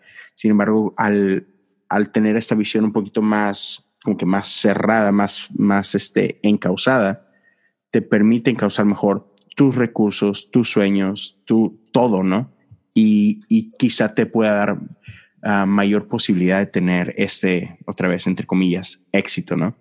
Yo no me gusta usar éxito porque, porque, porque es una palabra muy también muy... Eh, sí, intangible, así como que... Sí, ¿qué, es, ¿qué es, eh, éxito? para, puede significar para cada quien, más bien dar resultados. Ajá, exacto, ah. el dar esos frutos. Mira, y, hablando de resultados, yo te, comento algo que, que me, me, me, habla mucho a mi vida, es, acerca de la pesca milagrosa, ¿no? O sea, Jesús, Jesús le dice a Pedro, tira la red, y luego tira la red, y luego se le están hundiendo la barca de tantos peces. Pero entonces Jesús le dice algo a Pedro, le dice, ¿sabes qué? Este, sígueme y te haré pescadores de hombres. Entonces, eh, lo que Jesús hizo, o sea, no fue nada más un llamado, sino que le hizo una, una le, le, pintó a Pedro una imagen mental de lo que significaba ser pescador de hombres. Porque si le hubiera dicho, ¿sabes qué? Yo sé que no has pescado nada, te voy a ayudar, agarra tu caña, lánzala y vas a agarrar un pescado muy grande y luego le hubiera dicho, sígueme y te haré pescador de hombres. La idea de Pedro es que, bueno, pues con uno que alcance basta. pero no, o sea, le habló de, desde el principio, le habló de multitudes. Entonces creo que, creo que, eh, creo que es algo que, es significativo, ¿no? Porque en realidad nuestra meta es la gran comisión y alcanzar a la mayor cantidad de gente posible. Entonces, eh, ir por todo el mundo y predicar el evangelio. Entonces, si nuestra meta no se puede contar, o sea, si no puedes contar eh, los, los, los los pescados, entonces eh, pues es muy difícil saber si te estás acercando o alejando, ¿no? O, o, qué, qué, qué, tipo de, de, red estás lanzando, ¿no? Exacto, sí, y, suena frío, pero es muy necesario. ¿No? No, digo yo, desde un punto de vista de, de, pastor, ¿no? claro, no, no, sí, sí, sí, totalmente. hay, hay, hay, diferentes movimientos que se levantan en América Latina. Estaba hablando con un amigo que él decía que había que regresar a la casa, que había que hacer este, iglesia en la casa y, y, estaba hablando, estábamos en una conferencia y le digo, a ver, pero, pero es que, o sea, yo lo entiendo el concepto, pero por el otro lado, eh, ¿cuánta gente le cabe en tu casa? O sea, el concepto no puede ser la iglesia en la casa. O sea, la Biblia dice en Hechos 2.42 que la iglesia crecía, pero la iglesia eran las dos cosas, era en la casa, o sea, había una comunidad, una familiaridad, y era en el templo. ¿no? Entonces, no nada más podemos encajonar a un solo, un solo elemento, ¿no? Entonces, creo que, creo que eh, y, hablando de eso, o sea, la organización de la iglesia tuvo que cambiar al momento que empezaron los conflictos. Cuando vemos en hechos que los judíos de habla griega se quejaban porque sus viudas no eran tratadas igual que las de habla hebrea, pues ellos dicen, ¿sabes qué? Pues no lo vamos a hacer, hay que organizarnos, vamos a escoger a siete que estén llenos del Espíritu Santo con estos requisitos, que ellos atiendan las mesas, porque nosotros si los hacemos, dejamos de orar y de leer la Biblia.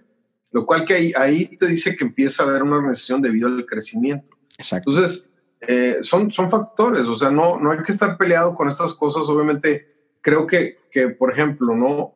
Eh, y es algo que también he aprendido, ¿no? Los números tienen algo, los números nos dicen parte de la historia, aunque no nos dicen toda la historia. Entonces, por ejemplo, hay un número que los americanos tienen muy bien claro, que es 150, 150 personas que funcionan los americanos, no funcionan con los hispanos. Pero ellos dicen, si yo junto 150 personas tengo la economía para rentar un lugar y para pagar al pastor. Entonces, cuando plantan iglesias, lo primero que hacen es que tratan de llegar a ese número rápidamente con una inversión eh, económica para poder tener algo de sustento, rentar un lugar, poner sonido y todo, y llegar a 150 rápido. Cuando ellos llegan a 300, eh, ellos pueden comprar un edificio de millones de dólares, pues en su economía, ¿no? Porque te digo que los números, cuando lo tratan de hacer con lo hispano, eh, no funciona, no, Sí, sobre todo si, si hablamos de hispanos de primera generación, ¿verdad? No, sí, claro. No, ya un segundo, segunda generación. Sí, sí, sí, hay mucha diferencia. Es muy diferente a la, nuestra. Sí. Pero ellos tienen claro los números. Ahora, eh, la realidad es que, por ejemplo, alguien empieza una iglesia y tiene 30 personas, vamos a ponerlo en el contexto hispano. Entonces, dentro del contexto hispano, lo que trata de hacer es que con 30 personas trata de tener un grupo de alabanza, un grupo de jóvenes, un grupo de mujeres y un grupo de niños, con 30 personas, y tener reuniones, o sea, todo entonces termina teniendo una muy mala experiencia la gente, o son los mismos y la preocupación son los programas en lugar de traer más gente. Entonces, cuando tú tienes 30, 50, la, la, organización o el número de gente te va dictando qué es lo que puedes hacer y qué no. Y cuando te pones a hacer cosas que no está en tu posición o en tu poder hacer, terminas boicoteando a la misma iglesia. ¿Por qué? Porque no puedes hacerlo, lo estás haciendo y estás perdiendo recursos y estás perdiendo eh, a la misma gente, en lugar de ponerlos a que alcancen a más gente, los estás poniendo a hacer cosas que a final de cuentas no te van a ayudar a crecer y no te van a ayudar a, alcanzar a más personas, nada más por tener un programa, ¿no? Entonces son cosas que, que, como, como plantador de iglesia pues tienen que estar en tu radar, tienen que, tienes que aguantarte a no tener cosas eh, para, no, para no boicotear el proyecto, no boicotear la iglesia. Sí, sí, sí, sí, me encanta. Y, y eso que mencionabas ahorita de de, cómo gente tiene esta idea de sí, regresar a las casas y esto y lo otro, caemos otra vez en esta parte donde a veces romantizamos demasiado ciertas cosas, ¿no? Y, y no terminamos de entender, como decías tú ahorita, los contextos de la Biblia. Sí, la, la iglesia primitiva sí se reunía en las casas, pero pues no es lo mismo la iglesia primitiva, la iglesia de Dios, eh, volúmenes de gentes, eh, volúmenes de ciudades, eh, etcétera, dificultades. Antes tenían que hacerlo en casa porque no tenían la libertad de reunirse en otro lugar porque estaban siendo perseguidos. O sea, muchas variables que si las ignoramos, entonces no nos ayudan, ¿no?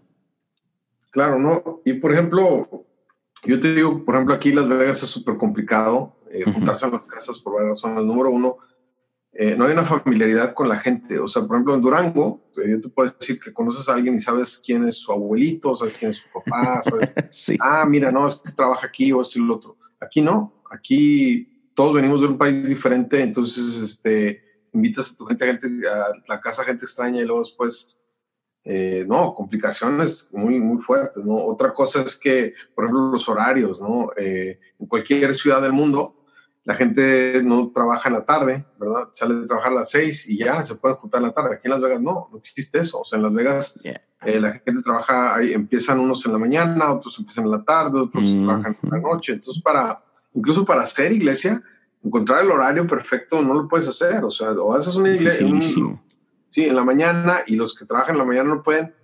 Y en la tarde, para que los que en la tarde no puedan venir, pues vengan, que es lo que nosotros hicimos, ¿no? Pero sí, o sea, es, dependiendo de, de, la ciudad, dependiendo de, creo que la iglesia va, va, cobrando y tomando forma, ¿no? Como tú dices, ¿no? La iglesia fue ese versículo que utilizamos mucho para decir que no, no dejen de venir como muchos tienen por costumbre, en esos momentos estaban siendo perseguidos y no pueden juntarse. O sea, la hablaba de reunirse, pero reunirse en las casas, porque en los templos ya era imposible porque los mataban. Exacto, era riesgoso, sí. Entonces, o sea, tiene su contexto, o sea, tiene su contexto el, el, el hacer iglesia. Me encanta. Y, y te, te, tengo que preguntar, o sea, ¿cómo, ¿cómo llegaste al pastorado? O sea, eh, tenías una, una carrera, ya estabas explotando, andabas por todos lados literal.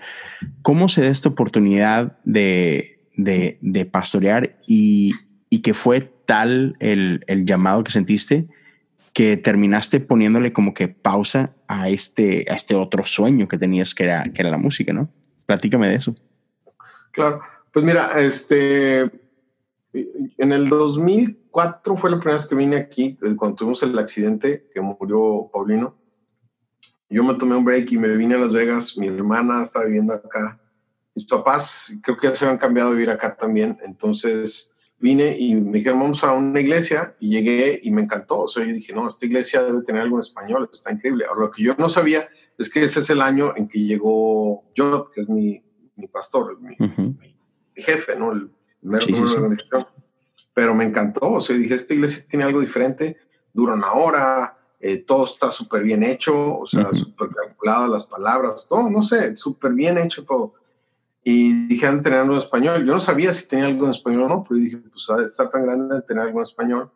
Pero entonces eh, me voy, empiezo, y ca entonces cada verano yo venía a Central y me sentaba a escuchar. O sea, me tomaba unas dos semanas, rentaba un hotel aquí y, y mi esposa y yo, nada más para venir a sentarnos a ver, a escuchar. Sí, sí, sí. Uh -huh. este, porque me encantaba pero no tenía relación con ellos, o sea, no tuve ninguna relación con ellos. Pero entonces, eh, cuando, cuando Dios nos, dos años antes de venir para acá, Dios nos empieza a hablar de que nos salgamos a lo secular, que eso también fue, fue algo que, pues, que, que supimos que era de Dios. Eh, cerré, cerré, la agenda de los, de los círculos cristianos porque yo sabía que los cristianos iban a tirar Mm. Y por dos años empezamos a tocar y empezamos a tener relación o, con, con, mucha gente no cristiana, ¿no? Productores, gente de la tele, gente de la radio. Nos echamos una gira con 40 principales, con EXA, estuvimos en MTV, estuvimos en Telehit. O sea, ahí sí se nos abrieron las puertas. Uh -huh. Y conocimos un mundo que no conocíamos, porque nada más uh -huh. conocíamos el cristiano. Entonces, eh, al estar ahí nos dimos cuenta que había un vacío de Dios. O sea, Dios no estaba ahí en la realidad, pero Dios no estaba ahí porque, porque los cristianos no estaban ahí. O sea, no había cristianos ahí con una voz que influenciaran o que dijeran algo. Entonces empezamos, después de esos dos años que estuvimos ahí ya cuando se iban terminando, dijimos, porque era muy obvio, ¿no? Tenía amigos este, que, eran, que eran músicos seculares, pero que tenían un deseo de Dios me empezaban a preguntar, oye, ¿a qué iglesia puedo ir? ¿No? Me acuerdo muy bien de uno que todavía ando tocando, era un baterista de una banda muy conocida. Nos fuimos a un café, me platica de su divorcio y entonces me dice, oye, este, fíjate que acabo de ir a una iglesia y, y al final se me acercó una señora y me dijo, ya te vimos revolcando con el diablo. Y que le dijo a la, la señora, Chis, ¿por qué? Le dijo, porque estuvimos tocando en la tele, ¿no? Y entonces me pregunta, ¿no? Oye, ¿y a qué iglesia voy? Pues, y entonces me quedé en seco porque dije, bueno, ¿a dónde los mando? O sea, si la mayoría de las iglesias piensa eso, que está mal tener, tener no a alguien en la figura pública, ¿no? Eh, si quisiera yo y empecé y él es figura pública, ¿no? Sí, o sea, y yo andaba en medio de ahí, digo, me tocó ir a, a fiestas organizadas por, por organizaciones ahí con los Tigres del Norte, con los Tijuana, los, cosas, los pura finura. No, no, no, no manches. O sea, ya no, yo no sabía si tomar una foto o no. no. De hecho, no tomamos fotos. Porque es que estamos haciendo aquí. Este, no, me tocó, me tocó estar con Espinosa Paz, o sea, en eventos organizados donde están ahí y tú dices, esta gente tiene una necesidad de Dios, cañón. O sea, me, me, ha tocado, me ha tocado ir a la casa de, del Buki, por ejemplo, me invitó una vez a su casa. Muy chido, o sea, y, y, y la gente cuando tú le hablas de Dios, muy chido porque sí, sí, o sea, un, yo, me, yo me di cuenta después que un regalo que yo les podía hacer es decirles, oye, sabes que si tienes una necesidad, déjame orar por ti. y, y, en ese momento la gente, la gente tiene necesidad. Y se abren muy cañón. Entonces eso es, fue muy raro porque eran, eran un círculo totalmente no cristiano, totalmente así mundialón, pero la gente con una necesidad y no encontrar dónde llevarlos. Entonces yo empecé a pensar y decía, ¿sabes qué? Necesito una iglesia en México para invitar a esta gente. Necesito abrir algo, algo que, algo que esté bien hecho, pero que ellos se sientan que es para ellos, porque aparte, aparte son gente que, que, busca una calidad, que busca algo. Entonces llegas a la iglesia y están tocando la alabanza y el que toca, pues uno está tocando un tono y otro en otro, y la que canta no sabes qué canción es hasta que aparece el coro. dices, no manches, estoy tratando con esta gente. Eso no existe, que no inventes. no, no, que quieren sonar súper bien. ¿A dónde los voy a llevar? O sea, es una muy mala experiencia. Entonces yo dije, ¿sabes qué? Yo quisiera abrir una iglesia, pero como aquella iglesia que, que conocí en Las Vegas. Eso fue lo primero que pensé. Entonces, eh, ellos empezaron en online, yo empecé a conectar y un día eh, empezaron a anunciar, tenemos vamos a empezar un servicio en español, vamos a empezar un servicio en español. Y yo le escribí a alguien, le dije, oye, ¿a qué horas es para mandar a mis papás? ¿no? Yo pensando, bueno, pues ya la tienen bien armada. Y me dijo, no, le dije, yo estoy acá en México, quiero a una iglesia y la verdad quiero, quiero, quiero ver cómo le hago para pues, que se parezca a Central, ¿no? Entonces me dice, ah, pues yo soy la persona, soy, soy el pastor de, expansión, aquí está mi número, mi email, márcame. Pero yo no pensé que fuera, y dije, ah, es un chavito de 16 años atrás, ¿no? Entonces yo tenía un amigo misionero que vivía en Estados Unidos, que estaba en una organización que plantaba iglesias, y, y él me estaba ayudando eh, una organización que se llama Converge, que es una organización bautista. Él estaba al frente de, todo lo que es plantación de iglesias. Había plantado 400 iglesias. Y yo le mando eso le digo, oye, a ver, investigate este cuate a ver si es cierto, ¿no? Y ya entre ellos hablan. Y en eso yo, yo vuelo a Dallas a un concierto y cuando aterrizo, prendo mi teléfono y tengo ahí un, mensaje de Jot, del pastor principal, un mensaje de este cuate y un mensaje de la esposa de Jot. Entonces dije, ah, caray, ¿qué pasó, no? Entonces ya le hablo yo a este cuate, me dice, ¿tienes tiempo de hablar? Sí, déjame, ahorita te marco, voy a hacer una llamada, este, y entonces me conecta con yo y me dice, ¿qué quieres hacer? Le digo, bueno, quiero hacer esto, es lo que estoy haciendo, y creo que se puede hacer una iglesia y, pues es lo que quiero hacer. Me dice, ¿cuándo puedes venir? Le dije, no, pues la, la semana que viene voy a Los Ángeles y me voy a Las Vegas, o sea, voy a, voy a un concierto. Llegué y tuvimos esa junta, me recogió este señor que yo no sabía quién era. El niño. Me lo empecé, dije, pues es el pastor de los choferes, porque viene a recoger, me lo empecé a cotorrear, un, güero, un señor. Y me lo empecé a cotorrear y empezamos a platicar, a platicar. Y yo le dije lo que me dijo, ¿qué quieres hacer? Y ya le dije lo que quería hacer. Y luego me dice, oye, ¿no conoces a tal pastor? Y un pastor de las, aquí de Las Vegas. dije, no, no lo conozco. Comimos y entonces ya después en una segunda, bueno, en medio de todo eso voy a Monterrey a, una iglesia y estábamos viendo cómo habíamos iglesia y todo. Y, y entonces me habla el pastor, me dice, ¿sabes que tengo una palabra de Dios? siento Dios decirte que, que, Dios te va a regalar una casa, esa casa es muy bonita, no van a pasar más de tres meses con que Dios te regale esa casa. Esa casa no es para ti, sino para que mucha gente venga y se hace vida. Así fue. Y entonces, eh, en eso pasa, voy a Central, eh, me dicen cuándo, en ese, ese, desayuno me dicen, oye, ¿cuándo puedes regresar? No, le digo, no, pues digo, te pagamos para que vengas, trae a tu esposa, trae a tu niña, nomás tenía una hija, y regreso, y en este segundo viaje, este, estoy, estamos en una junta, estoy con, el que me fue a recoger es, el, el, es Mike, que es el mero mero de la organización, que yo no sabía, me lo andaba yo cotorreando. Pero yo no iba en busca de nada, o sea, yo, no, yo no quería nada. Ellos, de hecho, ya tenían otro pastor, ya tenían otro pastor hispano queriendo arrancar todo.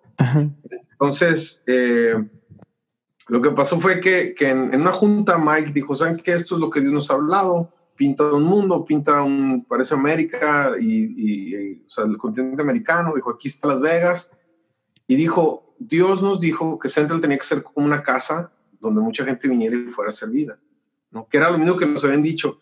Nos dijimos, ah, caray, o sea, que es lo mismo que nos dijeron, la profecía que nos dijeron, la palabra que nos dieron en Monterrey.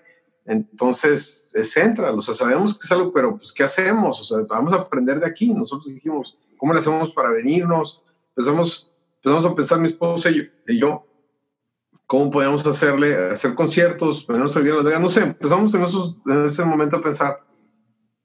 Y mi esposa le dice a Mike, ¿no? Le dice, oye, ¿sabes qué? Nos dieron esta palabra en Monterrey y fue lo que tú dijiste. Entonces Mike empieza a llorar, dice, no, es que cuando yo conocí a Edgar, yo dos semanas antes le había platicado a este otro pastor todo lo que quería hacer. Y es lo que Edgar me venía diciendo en el carro cuando lo recogí. Es como una conexión ahí de parte de Dios que supimos como, ¿qué? ¿Y de aquí qué? Y entonces, el último día, ya cuando se iban a venir, nos llamaron a una junta, fuimos a un, lugar y nos dijeron, bueno, ¿qué, ¿cómo ven? Y yo, no, pues ustedes, ¿cómo ven? ¿Cómo se sienten? yo, pues chido, digo, ustedes que, o sea, yo no, yo no me caí el 20 que estaban buscando. Sí, sí, sí.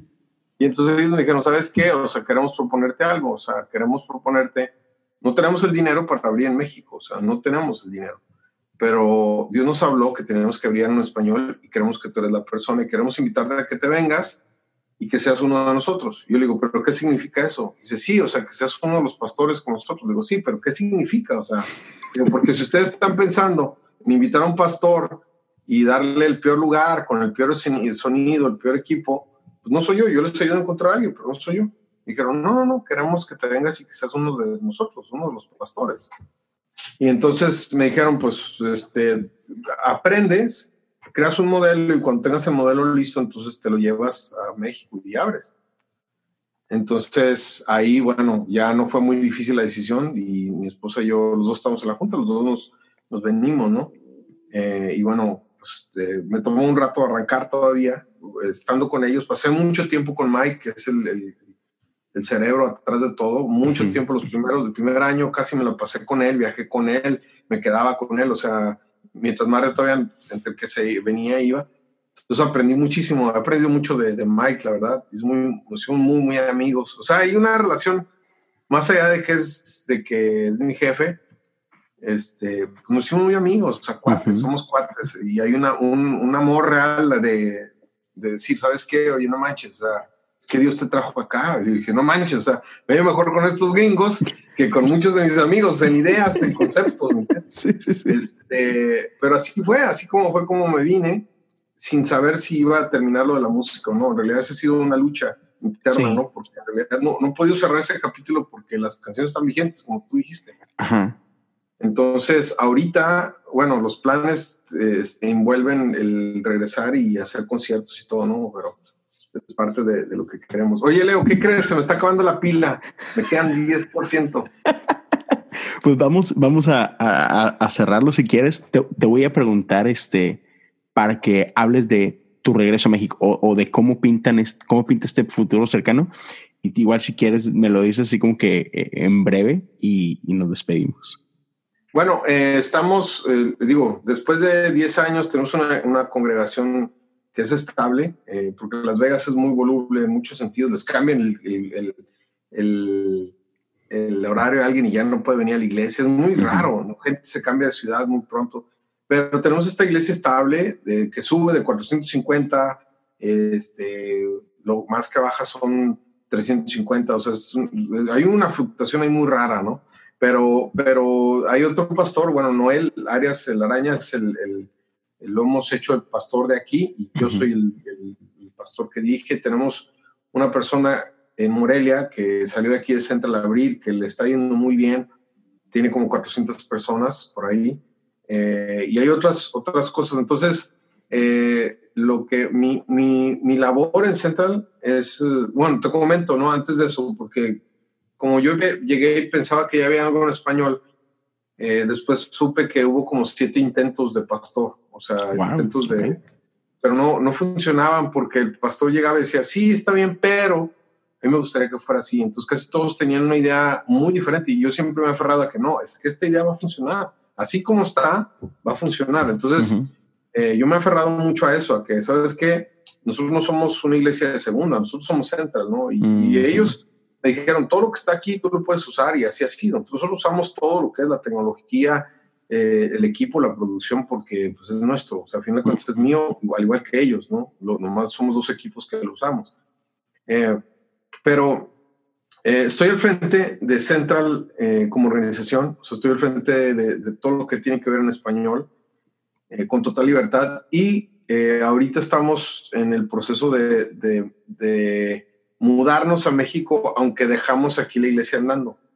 O sea, la, eh, la, iglesia, estoy sobre la iglesia todavía eh, en general, como estoy sobre la iglesia de Morelia, como estoy sobre estas otras iniciativas que están por empezar en México, iglesias que nos están buscando, pero eh, la idea es, o, creemos que si no me muevo yo a México, esto no va a crecer como queremos que crezca. Entonces, eh, creo que no sé por cuánto tiempo, no sé si es una cuestión temporal o es una cuestión ya permanente mi, mi movida, pero sí sabemos que si no me muevo, no va a suceder. Ya tenemos la iglesia aquí armada como para que no me necesiten en realidad, eh, pero también igual necesito regresar a Las Vegas a predicar domingo. O sea, va a ser una dinámica diferente. Okay. Eh, aunque esté en México armando equipos, ayudando a otros pastores, tengo que regresar con mis compromisos acá porque estoy al frente de la iglesia. Entonces, okay, okay, okay. Eh, va, a ser, va a ser mucho trabajo, son, son horas de vuelo y todo, pero por el otro lado también es un reto. O sea, yo digo, ¿sabes qué? Está, está yo amo México, o sea, yo, y, América Latina, ¿no? O sea, no nomás estamos pensando en México, cómo podemos abrir en Colombia, cómo podemos abrir en otros lados. Y mucho tiene que ver con, con, con el liderazgo, con las personas que tienen el deseo o el ADN de Central desde un principio, decir, sabes que yo quiero ser Central, ¿cómo le hago? Ahora, para eso, obviamente que hay una academia en inglés que nosotros la estamos por subtitular o, doblar en español, con los mismos maestros, los mismos que son los, que tienen el ADN de Central. Le vamos a sumar algunas otras cosas eh, bíblicas y, apologéticas, eh, lo vamos a ir armando, pero es para que para estas ideas, estos conceptos que hemos hablado el día de hoy, pues poderlas compartir con otra gente que quiera abrir, ¿no? Ahora, mi, yo como Central, mi trabajo es, abrir iglesias de Central, pero como persona, mm, mi interés es que la iglesia crezca. Entonces, yo tengo un compromiso con mi organización de abrir iglesias de Central, pero no es mi compromiso con Cristo y con la iglesia. O sea, mi compromiso es ayudar a otros, ¿no? Entonces, si puedo ayudar a que otros crezcan y al final de cuentas no son Central, no importa. Digo, tengo mi responsabilidad con Central, pero también si hay otros que pueden ser ayudados en el proceso. No está pues, peleado. Claro. Qué chido. Me, da muchísimo gusto. Y, para ir cerrando, este, cuéntenos, por ejemplo, si hay gente interesada, si hay, si hay pastores que llegan a escuchar esto y, y, les late este rollo que has estado platicando y dices, oye, me gusta la visión de Central, quisiera ser parte de la familia Central, ¿cómo pueden hacer? O sea, no sé si hay algún, alguna forma, este, algún contacto o algo. Este... Pues mi, correo electrónico de Central es edgar arroba centralonline.tv. Eso es lo más fácil. Perfecto. Eh, mándame un correo y pues platicamos. O sea, la verdad es que es que es una iglesia para el que no llega a la iglesia. Entonces hay muchas cosas que son tabús en la iglesia que para nosotros no tienen ninguna representación porque son cuestiones de, que tienen que ver con el lenguaje y la comunicación. Entonces, hacemos muchas cosas nosotros decimos, es que mi competencia no es la iglesia enfrente ni lo que está haciendo otra iglesia, mi competencia es lo que está haciendo Disney, mi competencia es lo que está haciendo Netflix, mi competencia es lo que está haciendo Televisa en el caso de México, TV Azteca, o sea, ellos son con los que competimos con la idea de Dios, porque ellos son la idea contraria de Dios. Entonces, si te pones a competir con ellos, tu nivel de comunicación, tu nivel de, producción, todo tiene que cambiar para poder competir con ellos, ¿verdad? Y me encanta porque es como que nuestra idea, ¿no? Sí, y, definitivamente, o sea, algo están haciendo bien porque que estén creciendo, cómo están creciendo, o sea, no Central en, general, o sea, tanto el, brazo en español como, como la iglesia anglo, o sea, algo están haciendo bien porque para que esté dándose ese crecimiento en Las Vegas, o sea... No, no, pero, pero, pero ahí, te comento, en Las Vegas son 15 mil personas que se juntan, pero hay, hay otras como 8 mil personas en diferentes eh, campus. Campus, Este, ahí, ahí, te comento de una iglesia que está en, en Florabama, es exactamente en la línea divisoria de Florida y Alabama. Okay. Eh, y está en un bar que se llama Florabama. Entonces, es el bar más grande de Estados Unidos, tiene tres pisos. Empezaron a hacer una reunión ahí y es bar, o sea, nunca ha dejado de ser bar. Y mientras están la gente tomando, la reunión está. Ahora, el, el, el, no, es bien loco, ¿no? Porque te digo que nosotros no tenemos tabús. Decimos, oye, espérame, este, la iglesia, la iglesia somos nosotros. O sea, la iglesia eh, no, es, no, es, un edificio, ¿no? Pero eh, ¿dónde está la gente con necesidad? Entonces, un, esa iglesia, eh, el año pasado, tuvieron una explosión de 1.800 personas que estaban llegando. de tanta gente que había como 200, 300 personas que al no llegar y no encontrar estacionamientos tenían que ir. Entonces son, tuvieron que armar una carpa afuera de la, de la, de la, del, del bar. El bar. Ahora, el bar nunca ha sido bar. La razón es que el, el dueño del bar se convirtió y prestó lugar. Y bueno, pues vamos a hacer. Ahora, la idea ahorita es cómo le hacemos, como es muy barato, o sea, este, y nadie, o sea, la gente ya le quitas ahí los tabús de que es iglesia, van a oír a Cristo. Y las ideas de conversión son increíbles. O sea, me contaba el pastor de ahí que, que había un cuate que iba y tomaba, pero nomás llegaba a tomar a la hora de la iglesia. No llegaba a tomar y terminaba la iglesia y se iba. Entonces él se, acercó, se acercaba, le decía, venga, acércase más, ¿verdad? Acá hay lugar, acá están las sillas. Le decía, no, no, yo no vengo a la iglesia, vengo a tomar. Pero un día tenemos, tenemos varios días al año que hacemos esto que se llama bautismos espontáneos. Oye, ¿sabes que si tú ya conociste a Cristo, ¿por qué no te bautizas? Hoy, aquí tenemos toallas, tenemos shorts, todo. Si ya le entregaste tu vida a Cristo, es, un paso de obediencia, ¿no? Eh, y entonces hizo eso y el cuate que estaba ahí, pues pasó y se bautizó. A la siguiente semana llegó al bar, pero no más llegó él, sino que invitó a todos sus vecinos y entonces, o sea, ha habido una, una, una, explosión. Entonces, la meta ahorita, por ejemplo, hay un proyecto junto con el dueño de este bar de abrir iglesias en bares en todo, toda la orilla de, de Florida, abrir mil iglesias. O sea, y entonces están mandando cartas a los dueños de los bares y decir, oye, ¿por qué no abres una iglesia? O sea, sí funciona, o sea, sí viene la gente, ¿no? Y ahora, crea, es que creas, creas, eh, digo que no tenemos tantos tabús, ¿no? Mientras la gente se convierta y la gente abrir, llegar a, donde esa gente no iría a la iglesia, no iría a una iglesia convencional. Sí, sí, sí.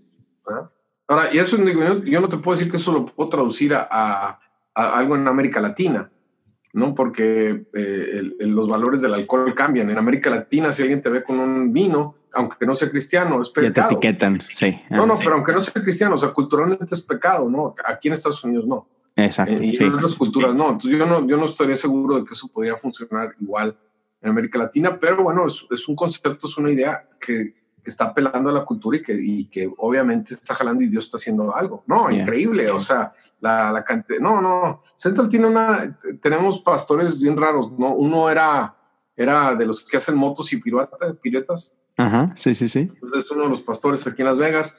Otro vendía droga y su esposa era stripper entonces se convirtieron aquí en Central y estaban pastoreando.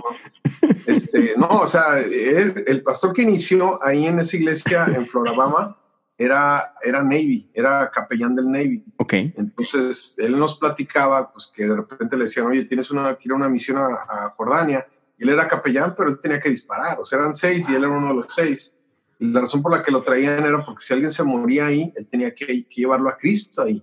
No, manches. Entonces, pero era el pastor acá con nosotros. Entonces, él, él lo cambian de batallón y se va y deja la iglesia y es donde entra este otro amigo, Dan Stone, que muy bueno, que fue el que hizo la explosión ahí. Y ahora, bueno, ya se fue a otro lugar también, el pastor.